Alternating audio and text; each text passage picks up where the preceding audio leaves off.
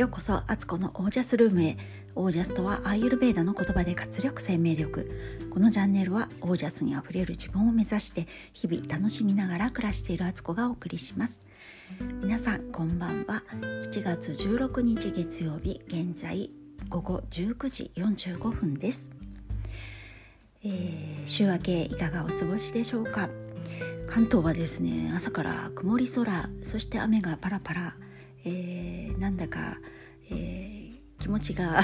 落ち着落ち落ち着く落ち込んでしまうみたいな。ちょっとねやっぱ天気ってねすごくね人の気分をね気持ちをね左右しますよね。こういう日はね結構苦手なんです私。あのアイオルベーダでいうと体質的にねカパっていう水の性質が多い私ですのでこういうね寒くて冷えててあ同じか寒くて、えー、雨がこう湿気が多い時ってねあの余計に自分のねこのカパという質がね上がってしまってバランスが悪くなるんですね。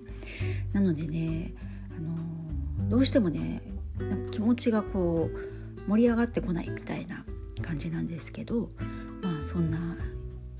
日でしたが、まあ、それなりにいろいろやったりしつつ、えー、髪を切ったりなんてした今日でした、えー、今日の話はですね、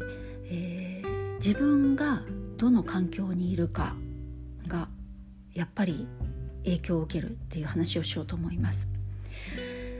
私ですね、えっと、年末年始にの頃にかけてね、まあ、12月かなすごくねハマった YouTube があったんですね。でそれはあの過去の歴史とかね、まあ、戦争主に戦争とか、まあ、戦とか歴史的ななんだろう日本史的なこともそうでしたけどそういうものとかうんとねうんといわゆるこう今日本とか海外でもこうちょっとゴミゴミした場所というかこう歴史的にねそういう場所になったところまあ、スラムとかねそういうことも関係あるんですけどそういうところをリアル取材してねその成り立ちだったり現状だったりとか本当にそこに住んでる人たちの声とかをねあのかなり客観的にあの分析してね解説してくれるっていうのにハマりましてめちゃくちゃ見てたんですよ。で自分が知らなかった歴史とか知れることになって特に日本の戦争のことなんかはあこういうことで日本ってあ戦争に進んでいったんだなとか。あ現場にいたね人たち本当にその時代を生きた人たちもちろんあの戦争のね最前線で本当にねあの人が生きる死ぬっていう世界をね経験したりとか本当その現場の話。とかあと本当に同じぐらいの年齢のね人たちが今私と同じぐらいの年齢とかもっと若い人たちで、えー、子供を抱えながらね戦火の中こう逃げ回ったとかいう話とかもいろいろ知って本当私はなんか歴史を勉強してきたつもりだったけど全然分かってなかったしこういうことを知ろうとも知らずに表面だけのねことを勉強してたんだなって知ることってめちゃくちゃ大事だと思ったんですよ。知るそういうことを知った上でじゃあどう生きたいのかってやっぱりね歴史の教訓っていうのはねとても大事ですしあの知ろうとしないと知れないこともあったりするのであのそういうね勉強になってとっても良かったんですけどなんかね年末年始ぐらいにね自分の中のなんかこうこう落ち込むというかなんかその人間のまあ負の部分をね誰それってどんな時代でも誰にでもね持っている部分とはではあるんですけどなんかこうねすごくねこうドスンと落ち込んじゃったというかうん何と言ったらいいのかな。なんかもうそれも知らなきゃいけないことだけどあまりにそこに急激にねどっぷり使ったことでそのためにはねそこからそことはまた違う世界をこうバランスよく配合して自分の中でこうエネルギー値をあのの下げすぎないようにしないといけないのになんかすごく下がったまんまというかね 自分の中でこういろいろ考えることもあったりとかしてすごくそこに意識が向きっぱなしみたいな状態だったんですよ。で、えー年末年始はその帰省したりとかしてたんでね忙しくしててその番組をねちょっと見るもうある程度見切ったっていうのもあるし見るのをあの見てなかったんですよね。で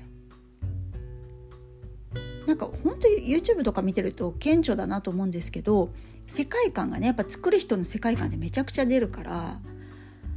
その自分が今どこにチャンネル合わせてるかっていうのが自分がどんどの番組見てるかを見ればラインナップ過去の履歴見れば大体に分かるぐらいなんですよね。だからねあのすごくそういう意味では必要な情報もあるんだけど自分があなんかちょっとエネ自分のエネルギーがねこうバランスがちょっといつもと違うとか、あのー、なんかちょっと感覚がね今までと違ってきてる。でそれが心地よくなかったら心地いいものにその心地よくないなとか自分がちょっとバランスが崩れてるなっていうとこに使った時間の倍ぐらいの時間をかけて自分が心地いいなと思うところにいる必要があるなってすごく思ったんです。これはでもじゃあそのことを全く知らなくていいのかとかその世界を見なくていいのかっていうわけでもなかったりもしますよねその人間として生きていく社会的に生きていく上でやっぱりその歴史を知るとか、あのー、辛い気持ちでいる人たちの声を聞くとかっていうことも必要ではあるんですけどなんかね覚悟してこう話も聞くというかその後の自分で自分をリセットするというバランスを整えるっていうことをまあその YouTube だったらその全然違うテンションの番組を見るとかである意味中和するというかねそういうことも必要だしそれ以外のなんか瞑想するとか日常生活を整えるとか体を動かすとか呼吸法をするとかなんか何かしらねこう自分を自分でいるようにこう持っていく整えるみたいなことをする必要がすごくあるから環境ってねなんかめちゃくちゃ大事だと思いました。やっぱね悲しい映画とかばっかり見てると悲しい気持ちになるし悲しい現実をね引き寄せるなってやっぱこれは自分がそうじゃないって意志の力で思ってても抗えないんですよね。そのやっぱすごく五感で感じることって大きいので感情ってやっぱね理性を飛び越えますからそれぐらい強いからある意味それを自分の味方にすればねいい引き寄せとかもできるんですけど本当知らないうちにねこう悲しい曲とかね悲しい映画悲しい涙が出る本とか、あのー、辛くなっちゃうこととかっていうのをあんまりにもそこに見すぎたりなんとなくそういうチャンネルに合わせちゃうとかっていうのはちょっと意識してあの見る時は覚悟して見るけどそれ以外でうまく中和させるっていう方法を取らないとなんか自分が見る世界が全部そっちにねこうねだんだんだんだん似通っていっちゃうような気がしてだからね本当今いろんな情報があるだけに選んでいくっていう力はねすごく必要だし意識的に生きないとあの知らず知らずのうちにあの自分が意図しないこともそれをね自分に引き寄せてしまうなっていうのをちょっと感じたのでちょっとそんなことをお話ししてみました、えー、皆さんそんな風に感じることはないでしょうかね。だからねやっぱりねあの夜寝る前とかどうでもいいね。もうあははってもう単純に笑えるようなねお笑い番組とか見たりとかね。なんか最後家族であははって笑って寝るとかね。すごい大事なことだなって思いました。なんかあのお笑い番組真面目に話すなって感じなんですけど本当にねあのー、そう笑うっていうことはねそれをね結構ねこう払い払う力すごくあるので笑って一日を終えるっていうのは潜在意識寝る時にね潜在意識に入ってくるのでその入り口のとこで笑いで入っていくのか深刻な顔してね眉間にしわ寄せてねもうこの世の終わりみたいな顔して寝るのかって全然違うのでそこ意識したいなっていうふうにねちょっと思ったんで今日あのこんな話をシェアしてみました。はいということで今日はこの辺で最後までお聴きくださりありがとうございました。皆さんの暮らしは自ら光り輝いてオージャスにあふれたものです。オージャス。笑って眠りにつきましょう。